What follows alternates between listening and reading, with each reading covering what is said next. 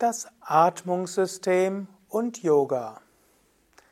Welche Aufgaben hat das Atmungssystem? Welche Bestandteile hat das Atmungssystem?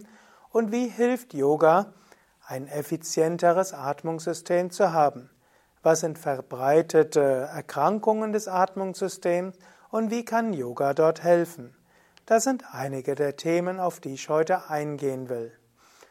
Om Namah Shivaya, mein Name ist Sukadev und herzlich willkommen zu einem weiteren Vortrag zum Thema Anatomie, Physiologie und Yoga. Heute soll es gehen um das Atmungssystem. Wenn du diese Vorträge verfolgt hast, dann gab es schon mal relativ zu Anfang dieser Vortragsreihe einen Vortrag zum Atmungssystem. Manches ist Wiederholung, aber es ist jetzt ja auch schon ein paar hundert Vorträge her. Schadet auch nichts, manches zu wiederholen. Zunächst einmal, was ist die Funktion des Atmungssystems? Das Atmungssystem dient dem Gasaustausch. Über das Atmungssystem wird Sauerstoff in den Körper hineingebracht und Kohlendioxid wird aus dem Körper herausgebracht. Sauerstoff braucht es zum einen als Bestandteil vieler Zellen, aber vor allen Dingen für die Energiegewinnung in den Muskeln. Wann immer Muskeln sich bewegen, wird Sauerstoff verbraucht und es entsteht Kohlendioxid. Letztlich ist das Grundprinzip, dass über Kalorien plus Sauerstoff entsteht Energie und Wärme und dabei entsteht auch Kohlendioxid. Und das Kohlendioxid muss wieder abtransportiert werden. Die Luft in der normalen Atmosphäre hat knapp 20 Prozent Sauerstoff und so wird der Körper diesen Sauerstoff in den Lungen teilweise entnehmen, in die, in die Blutgefäße hineinbringen und anschließend wieder nach draußen bringen. Man könnte also sagen, es gibt die sogenannte Lungenarterie, das ist die Arterie, die vom Herz zu den Lungen hinführt. Und diese Lungenarterie endet in Kapillaren. In diesen Kapillargefäßen wird dann das Kohlendioxid in die Lungen gebracht und der Sauerstoff wird über die Kapillargefäße eben in das Blut gebracht und dann als Lungenvene kommt dann sauerstoffreiches Blut zurück zum Herzen. Gut, wir können jetzt den Transport des Sauerstoffs in verschiedene Schritte einteilen. Zunächst einmal könnte man sagen, der erste Schritt ist Transport der Luft bis in die Lungenbläschen, die Alveolen.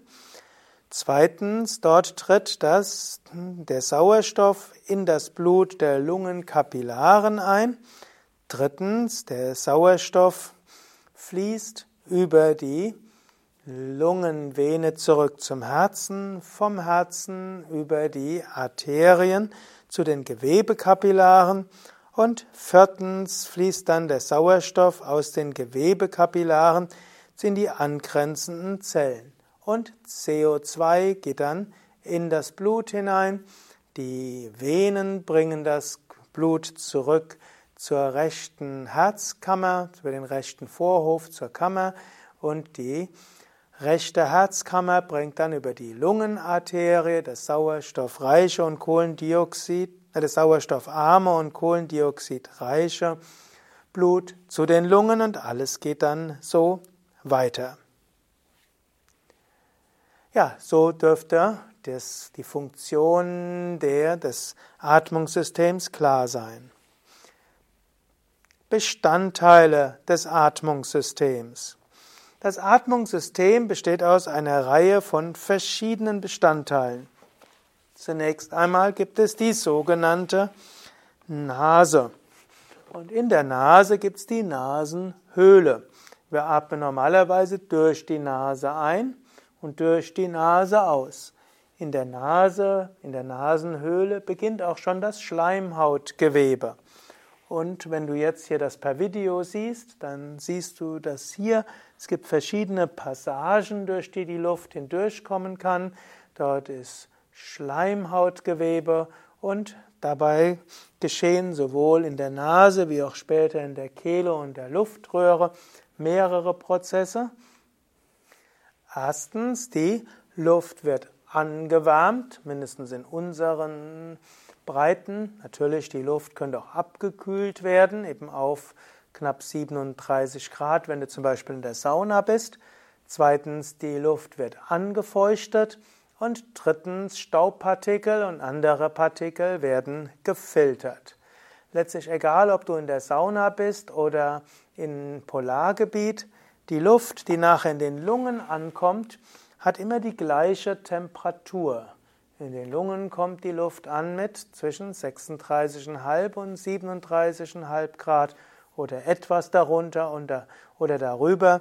Jedenfalls ist es sehr effektiv, dass die Luft über dieses Schleimhautgewebe die richtige Temperatur bekommt. Sie hat auch dann eine hohe Luftfeuchtigkeit, was wichtig ist. Und die Staubpartikel sind alle weggenommen. Hier gibt es also die Schleimhaut in der Nase und es geht dann auch weiter in der Luftröhre selbst.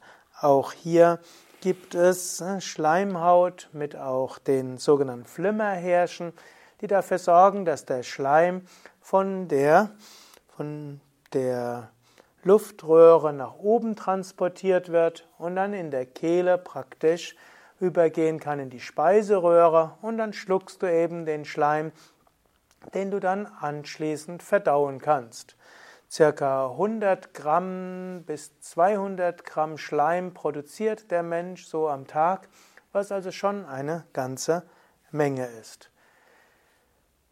Dieses Schleimhautgewebe geht auch noch weiter in den Bronchien, also auf die Nasenhöhle folgt der Rachen. Im Rachen gibt es also den Kehlkopf und der Kehlkopf sorgt dafür, dass die Luft in die Luftröhre kommt und Speisen und Getränke kommen in die Speiseröhre. Weil der Mensch diesen Kehlkopf hat, kann er auch durch den Mund atmen und so über den Mund letztlich ein- und ausatmen. Übrigens zum Beispiel das Pferd hat, kann nur durch die Nase einen ausatmen, nicht mit dem Mund, weshalb ein Pferd zum Beispiel gleichzeitig trinken und atmen kann. Der Mensch kann das nicht gleichzeitig. Der Mensch hat den Vorteil, dass er durchaus durch den Mund auch atmen kann. Das macht eine komplexere Sprache leichter möglich. Also nochmal.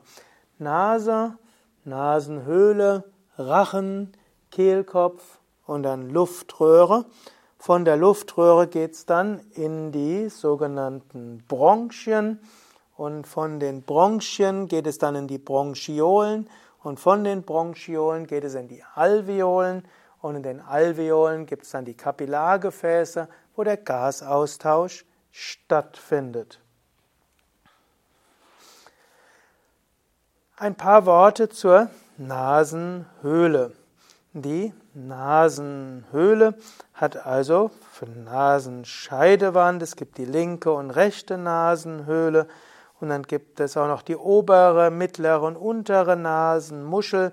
All das führt zu einer starken Oberflächenvergrößerung.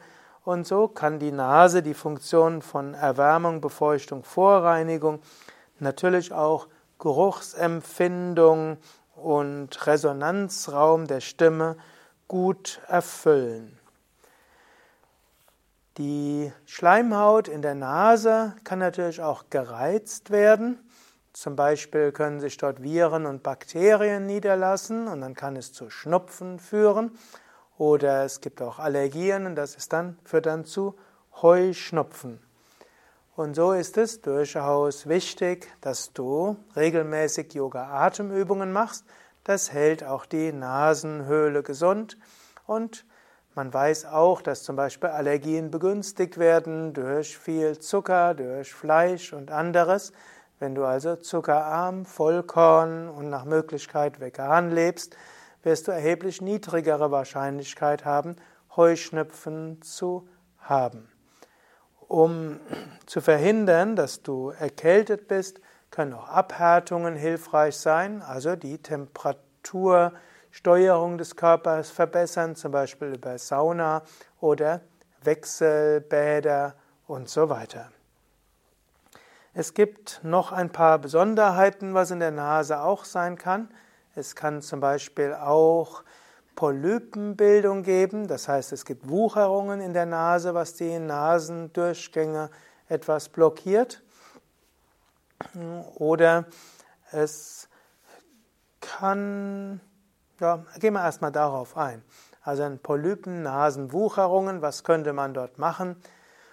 Wenn es noch nicht zu weit ist, kann zum Beispiel Neti mit Salzwasser helfen oder auch Neti mit einem Katheter oder sogar mit einem in Wachs getränkten Baumwollschnur. Also hier sei auf Neti verwiesen, was für Gesundheit der Nase beiträgt, sowohl vorbeugend gegen Schnupfen als auch, auch gegen Heuschnupfen als auch gegen Polypen. Eine weitere Sache, die es gibt, sind die sogenannten Stirnhöhlen. Es gibt Stirnhöhlen und es gibt auch die Kiefernhöhlen. Die Nebenhöhlen und die Kiefernhöhlen sind auch mit Schleimhaut bedeckt und auch diese haben etwas mit Luft zu tun. Manche sagen, es ist auch ein Training fürs Immunsystem und sie bilden auch einen Resonanzraum für die Stimme. Manche Menschen haben Stirnhöhlen oder Nebenhöhlenentzündungen und die sind ja, gar nicht so schön. Hier würden Kneipsche Anwendungen helfen, Sauna könnte helfen und auch ansonsten einen sehr gesunden Lebensstil.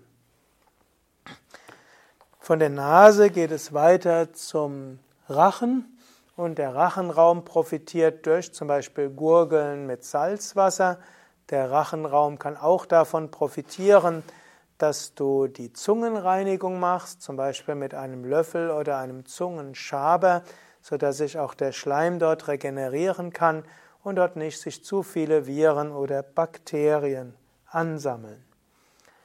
Der Rachen ist auch wichtig hm, als wichtiger Umschalter, insbesondere der Kehlkopf bzw. der Kehldeckel. Der Kehlkopf selbst hat die Stimmbänder und die Stimmbänder sind ja so wichtig für die Sprache. Der Mensch ist übrigens ein Lebewesen, das auch durch die Nase ein- und ausatmen sollte. Der, die Atmung durch den Mund sollte nur ausnahmsweise sein, zum Beispiel wenn man spricht oder Sport treibt. Denn der Mund hat nicht so viel Gelegenheit, die Atemluft anzufeuchten, zu filtern und zu wärmen. Und der Mensch lebt gesünder, wenn er mehr durch die Nase ein- und ausatmet.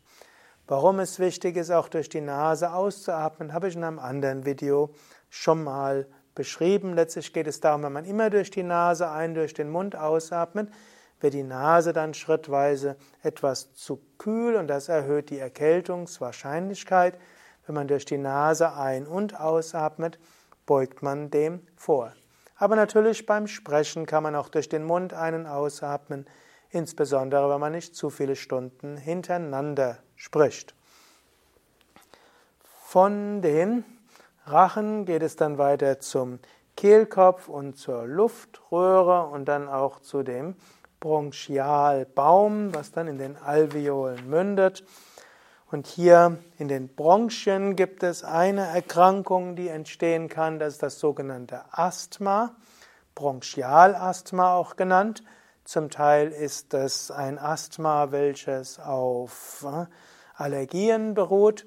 Zum Teil gibt es Asthma, was beruht auf Dauerreizung der Bronchien über das Rauchen oder durch andere Stoffe.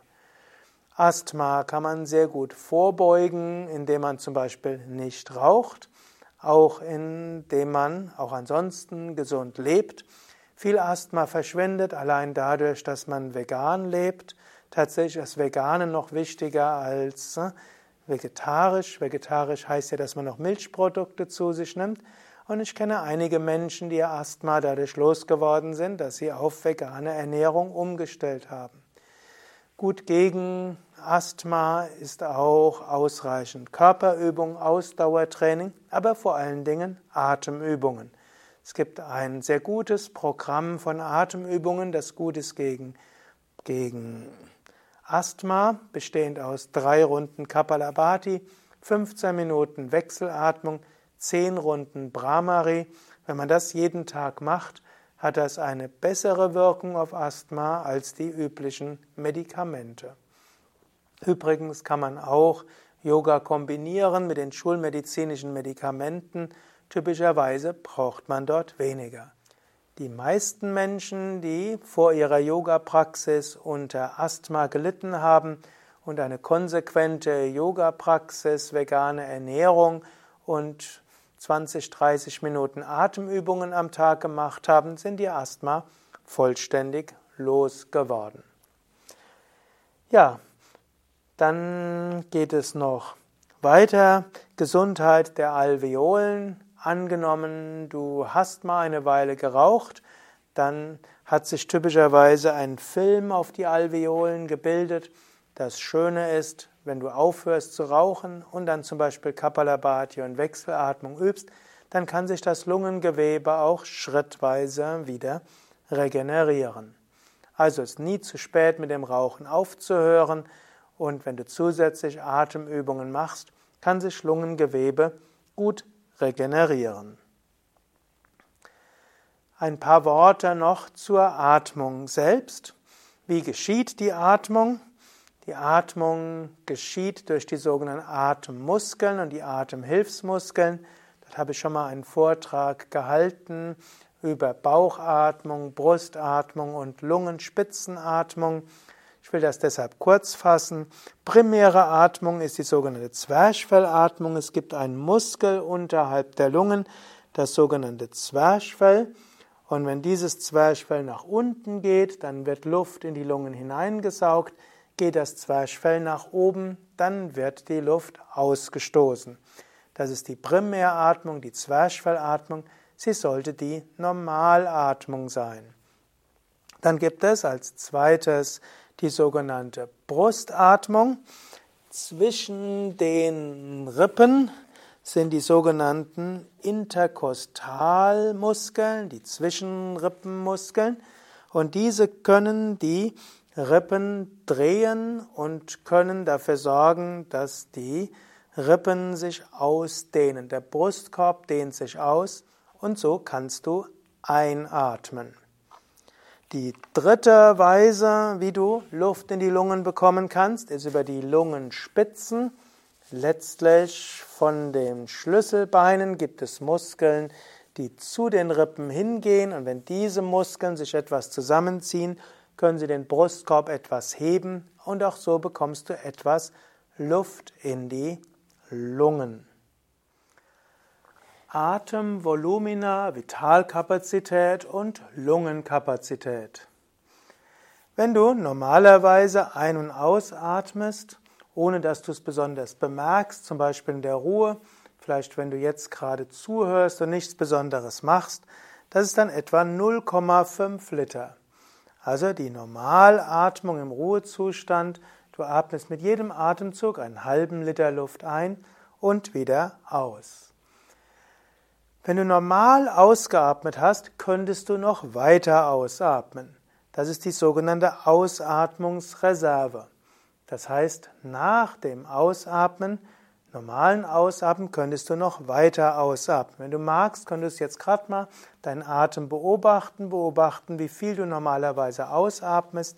Nach dem normalen Ausatmen eine kurze Atempause machen und dann alles ausatmen, was du ausatmen kannst. Das ist typischerweise ein weiterer Liter. Und wenn du vollständig ausgeatmet hast, verbleibt immer noch etwa 1,2 Liter Luft in den Lungen. Das ist immer plus minus vielleicht 20 Prozent, weil je nachdem, wie groß du bist oder wie trainiert du bist und oder auch welche genetische Prädisposition du hast, ist das etwas anders. Aber im Durchschnitt 1,2 Liter. Dann gibt es die sogenannte Einatmungsreserve. Das heißt, nachdem du normal eingeatmet hast, könntest du noch mehr einatmen. Und diese Einatmungsreserve ist je nach Trainingszustand des Menschen zwischen 1 bis 3 Liter. Du Du könntest jetzt auch nochmal beobachten, wenn du normal atmest. Bleibe, wenn du eingeatmet hast, halte einen Moment lang an und dann atme so viel ein, wie du kannst. Was du dann noch einatmen kannst, ist die Einatmungsreserve. Also Normalatmung 0,5 Liter. Nach dem normalen Ausatmen könntest du einen Liter ausatmen. Das ist die Ausatmungsreserve. Nach dem normalen Einatmen kannst du eins bis drei Liter weiter einatmen. Das ist die Einatmungsreserve. Alles, was du maximal ein- und ausatmen kannst, ist die sogenannte Vitalkapazität. Die kann man zum Beispiel mit einem Spirometer messen oder auch mit einem Luftballon. Nach dem vollen Einatmen atmest du vollständig aus in den Luftballon und dann siehst du, wie viel deine Vitalkapazität ist. Die Lungenkapazität ist dann 1,2 Liter mehr als die Vitalkapazität. Die kann man erst messen, wenn jemand tot ist oder man addiert sie einfach. Vitalkapazität plus angenommene Restluft ist dann die Lungenkapazität. Des Weiteren gilt auch noch, es gibt die sogenannte tote Luft, das heißt Luft, die nicht in die, zu den Alveolen kommt. Wenn du normalerweise einen ausatmest, gibt es halt etwa 150 Milliliter tote Luft, die einfach nur die Bronchien etwas ausdehnt und die nicht bis in die Alveolen hinkommt. Also normalerweise kommt nur mit jedem Atemzug, aber immerhin mit jedem Atemzug, so man könnte sagen, ein großes Glas Luft bis zu den Alveolen zum Gasaustausch. Was haben jetzt diese Reserven mit der Art der Atmung zu tun? Zunächst einmal die Ausatmungsreserve nutzt du durch die Zwerchfellatmung. Wenn du normal ausgeatmet hast, alles was du weiter ausatmest, geht nur dadurch, dass der Bauch reingeht. Wenn du also mehr frische Luft zu den Lungen bringen willst, ist zunächst einmal das Nutzen der Ausatmungsreserve wichtig. Denn angenommen, du nutzt nicht den vollständigen Ausatmung, dann bleiben immer über zwei Liter Luft in den Lungen. Und nur auf diese zwei Liter Luft in den Lungen kommt dann die zusätzliche Luft. Wenn du dagegen vollständig ausgeatmet hast, dann bleibt nur noch 1 bis 1,2 Liter Restluft in den Lungen. Ist also sehr recht effektiv, zunächst vollständig auszuatmen. Hinzu kommt natürlich das vollständige Aus- und Einatmen ist auch etwas, was das Zwerchfell eben bewegt und das ist gut für die Bauchorgane, gute Massage für die Bauchorgane. Es ist gut, dass die Bauchorgane, Verdauungsorgane gut funktionieren und eben auch wichtig für die Venen. Es gibt die sogenannte Zwerchfellpumpe, die dafür sorgt, dass das venöse Blut, insbesondere aus den großen Venen, zurück zum Herzen kommt. Daher also öfters mal am Tag vollständig ausatmen und sanft einatmen.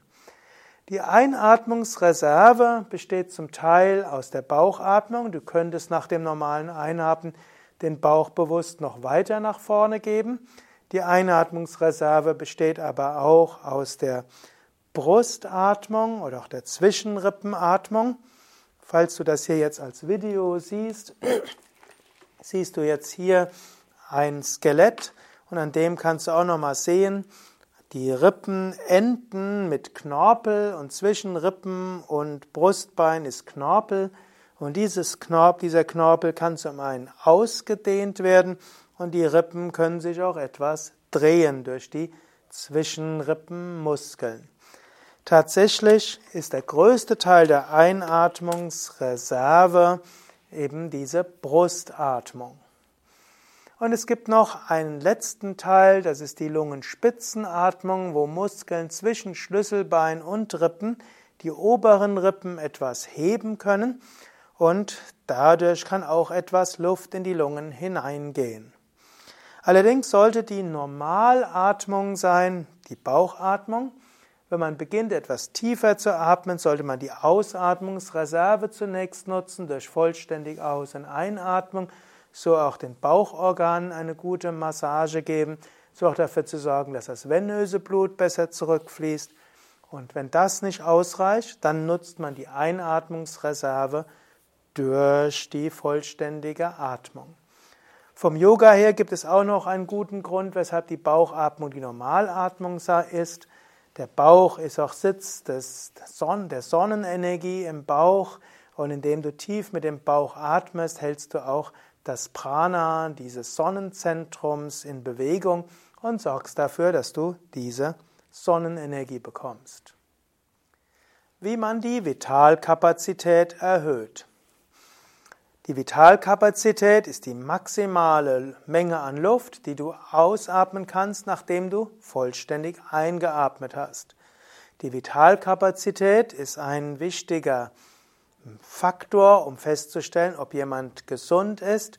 Letztlich die Lebenserwartung kann auch prädiagnostiziert werden, wenn man anhand der Vitalkapazität weil als 30-, 40-Jährige eine unterdurchschnittliche Vitalkapazität hat, hat eine geringere Lebenserwartung als jemand, der eine höhere Vitalkapazität hat.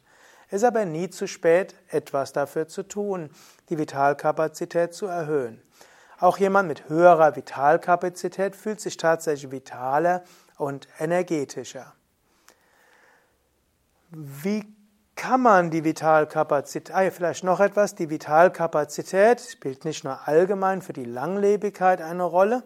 Vitalkapazität heißt ja auch, wie könnte der Mensch zügig Sauerstoff bekommen, wie schnell kann er auch Kohlendioxid wieder herausbringen. Und das hat dann eine Auswirkung auf das gesamte Kreislaufsystem und über das Kreislaufsystem auf alle Organe und Gewebe des Körpers. Der Mensch ist ein Organismus, der sich auf die Herausforderungen der Umwelt einstellt. Wenn du deine Vitalkapazität erhöhen willst, braucht es also das geeignete Training. Schulmedizinisch gesehen ist das sogenannte Ausdauertraining auch ein Training, welches die Vitalkapazität erhöht. Angenommen, du hättest bisher dich kaum bewegt die letzten Jahre, wenn du drei, viermal die Woche 30 bis 45 Minuten Ausdauertraining machst, also Laufen, Schwimmen, Fahrrad fahren, Walken und dabei deinen Puls in eine Zielzone bringst, wirst du innerhalb von drei bis sechs Monaten deine Vitalkapazität erhöhen. Vom Yoga her ist der Sonnengruß die wichtigste Übung, um auch ein Ausdauertraining zu haben. Aber vom Yoga her gibt es auch noch weiteres, was hilft, die Vitalkapazität zu erhöhen. Erstens Atemübungen, insbesondere das Atemanhalten. Zweitens Atemübungen, insbesondere tiefer Bauchatmen. Drittens Atemübungen, insbesondere vollständiger Yoga-Atem. Viertens Asanas und fünftens Tiefenentspannung. Atem anhalten, um die Vitalkapazität zu erhöhen. Wenn du Atemübungen machst, die im Yoga immer auch Atem anhalten umfassen, dann ist das ein Trainingsreiz. Wenn du also die Luft anhältst nach Kapalabhati oder während der Wechselatmung, dann entsteht vorübergehend ein Sauerstoffmangel. Kohlendioxid sammelt sich an in den Lungen und es sammelt sich Kohlendioxid auch vermehrt in den Blutgefäßen an. Der, die Lungen melden und, das, und die Blutgefäße melden Sauerstoffmangel und das ist dann ein Trainingsreiz, der den Körper dazu veranlasst, die Vitalkapazität zu erhöhen. Angenommen, du hättest bisher kaum Ausdauertraining gemacht und du würdest nur Yoga-Atemübungen jeden Tag 20 bis 30 Minuten üben, würdest du innerhalb von drei bis sechs Monaten deine Vitalkapazität messbar erhöhen. Und sogar Menschen, die bisher Ausdauertraining gemacht haben und dann mit Yoga-Atemübungen täglich 20 bis 30 Minuten üben, werden eine Erhöhung der Vitalkapazität nochmals spüren. Das Luftanhalten ist also ein Trainingsreiz, der die Lungen dazu veranlasst, Gewebe zu, ja, zu erneuern und so die Vitalkapazität zu erhöhen. Tiefer Bauchatmung, Atem zur Erhöhung der Vitalkapazität. In der tiefen Bauchatmung atmest du vollständig aus und sanft ein. Das vollständige Ausatmen führt dazu, dass zwischendurch die Luft aus den Lungen weitestgehend draußen ist und was zum Beispiel auch, nachdem du die Luft angehalten hast bei der Wechselatmung, dazu führt, dass dieser Mangel an Sauerstoff nochmal akzentuierter ist. Und so führt das Atemanhalten, gefolgt durch langsame, vollständige Ausatmung, dazu, dass der Trainingsreiz noch stärker ist, der den Körper dann dazu veranlasst, die Vitalkapazität zu erhöhen.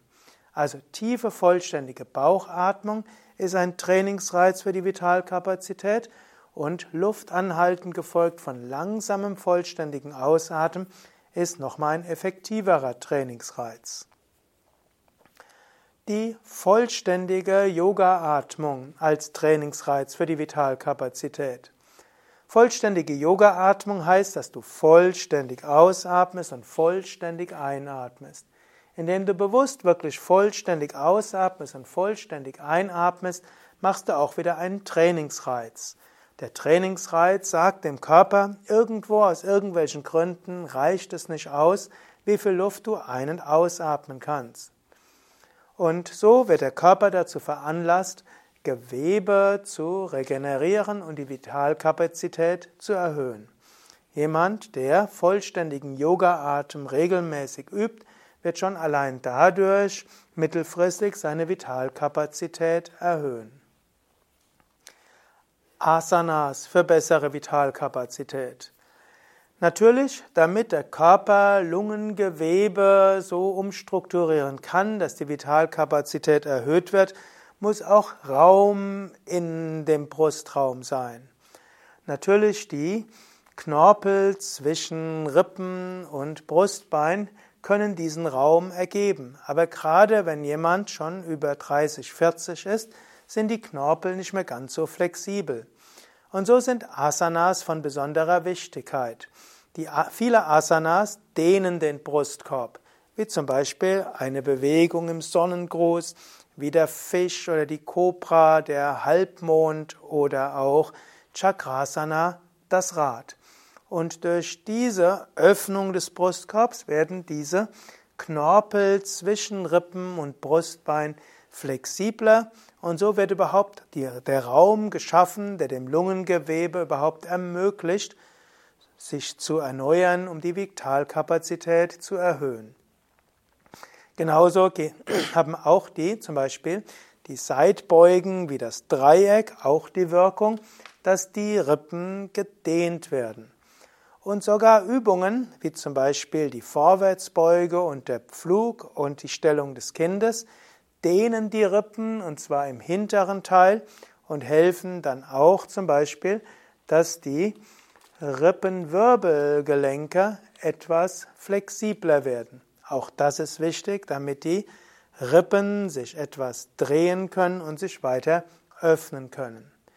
Und schließlich auch die Drehungen wirken ja besonders auf die Rippen. Drehbewegungen entstehen ja insbesondere aus den unteren Brustwirbeln und dabei bewegen sich letztlich die, der Brustkorb ineinander und auch das hat eine Auswirkung auf die Flexibilität der Rippen zueinander und ermöglicht die Ausdehnung des Lungengewebes. Schließlich die Tiefenentspannung als Mittel zur Erhöhung der Vitalkapazität. Tiefenentspannung allein erhöht natürlich keine Vitalkapazität, aber in Verbindung mit Trainingsreizen wie Ausdauertraining, Luft anhalten, vollständiger Yoga-Atem und Dehnung des Brustkorbs durch Rückwärtsbeugen, Dreieck, Drehungen, Vorwärtsbeuge, ist die Tiefenentspannung etwas, was dem Körper die Anpassungsleistungen ermöglicht. Ich habe ja schon eine ganze Vortragsreihe gegeben, wo ich gesprochen habe über die Wichtigkeit der tiefen Entspannung, damit der Körper auf Trainingsreize gut reagieren kann. Also, wenn du Yoga übst, mit Atemübungen, Luft anhalten, vollständigen Yoga-Atem, tiefen Bauchatem, dann Vorwärtsbeuge, Rückwärtsbeuge, Drehung und Seitwärtsbeuge, dann hilft die Tiefenentspannung, dass der Körper dem Trainingsreiz besser Folge leisten kann und so zum einen die Vitalkapazität erhöht, zum zweiten den Gasaustausch in den Kapillargefäßen verbessert und letztlich als drittes die innere Atmung verbessert, also die Sauerstoffaufnahme der Gewebe aus den Kapillargefäßen des Kreislaufsystems. Zusammenfassend kann man also sagen, Yoga ist vorzüglich für die Gesundheit des Atmungssystems. Atme normalerweise durch die Nase, übe regelmäßig Neti, mindestens mit Salzwasser, gurgle öfters mit Salzwasser, vielleicht auch Salzwasser und eine Messerspitze Kumin, Turmeric. Des Weiteren übe Atemübungen wie Kapalabhati und Wechselatmung. Wenn du Anfänger bist, übe den Bauchatem. Als Fortgeschrittener übe auch die vollständige Yoga-Atmung. Das hilft dir, ein gesundes Atmungssystem zu haben, eine gute Vitalkapazität zu haben.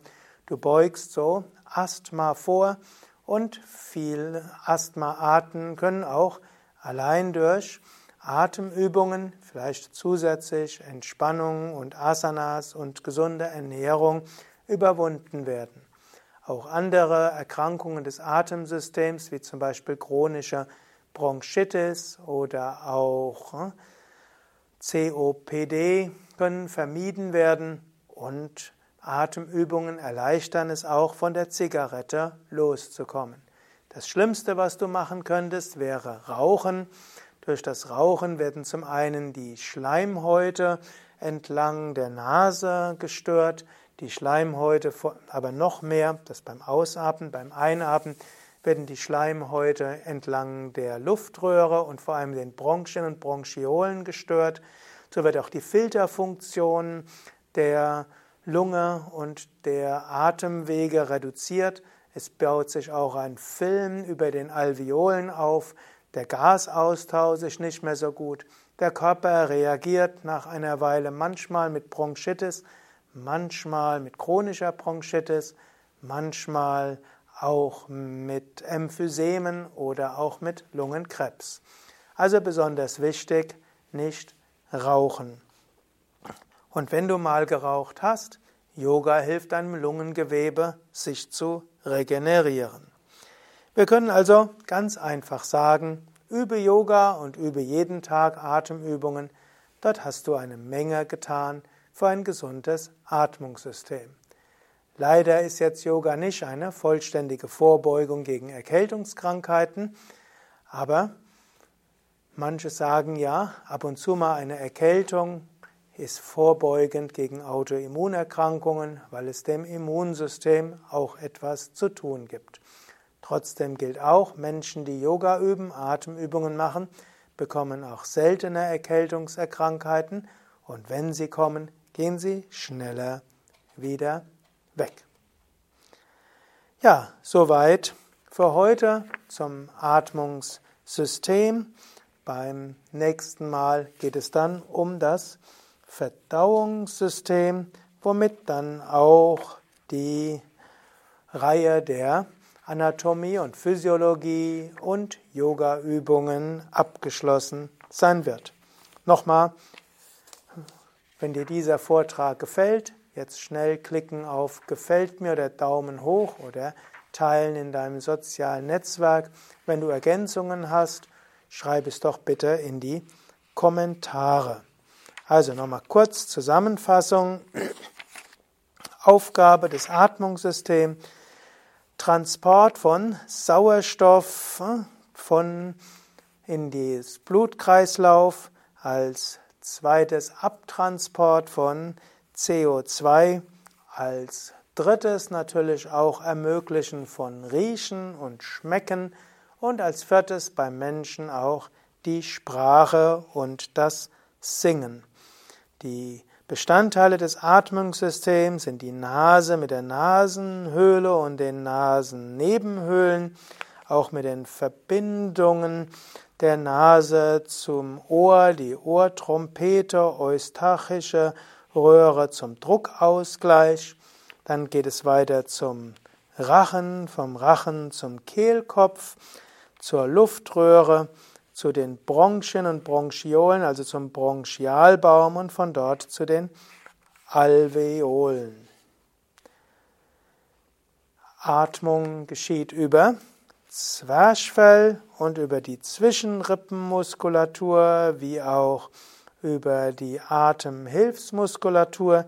Man kann so Bauchatmen, Brustatmen und Lungenspitzenatmen unterscheiden.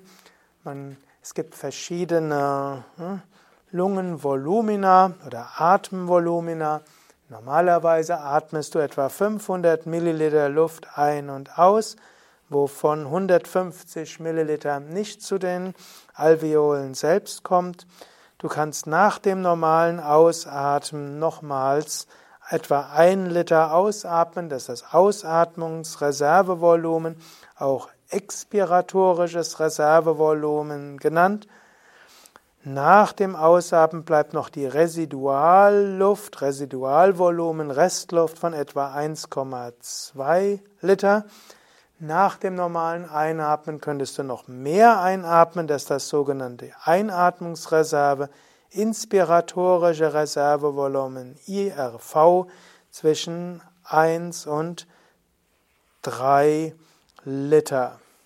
Und so ist die Vitalkapazität zusammengesetzt aus Einatmungsreserve, normaler Atemluft und Ausatmungsreserve. Und die Vitalkapazität gilt es zu trainieren durch Atemübung mit Luft anhalten, tiefen Bauchatmen, vollständigen Atem, durch Asanas zur Dehnung des Brustraumes und durch Ausdauertraining sowohl sowie Tiefenentspannung, damit der Körper den Trainingsreizen auch gut folgen kann. Übe also Yoga und so hast du viel getan für dein Atemsystem. Mein Name Sukadev, Kamera Eduard, Schnitt Nanda, Hochladen Mirabai, Veröffentlichen unter anderem Omkara, Transkriptionen koordiniert durch Sibylle. Und eine ganze Reihe von Menschen sind auch noch dran beteiligt, damit du dir diesen Vortrag anhören kannst. Übrigens, wir haben bei Yoga Vidya in jeder Yogastunde auch Atemübungen. Wir haben aber auch spezielle Seminare, wo Atemübungen besonders unterrichtet werden, unter anderem Kundalini-Yoga-Seminare. Wir haben auch Atemkursleiterausbildungen oder auch Pranayama, Weiterbildung für Yogalehrer oder auch Unterrichten von fortgeschrittenen Pranayama für ausgebildete Yogalehrer. Informationen darüber findest du auf unseren Internetseiten www.yoga-vidya.de. Wenn du Yogalehrer bist und noch mehr interessiert bist, wie du mit Yoga auch verschiedenen Erkrankungen des Atemsystems vorbeugen kannst oder wie du die Yogaübungen anpassen musst, wenn deine Teilnehmer bestimmte Erkrankungen haben, gibt es auch die einwöchige Weiterbildung Yoga bei Erkrankungen des Atmungssystems. Alles Gute, bis zum nächsten Mal.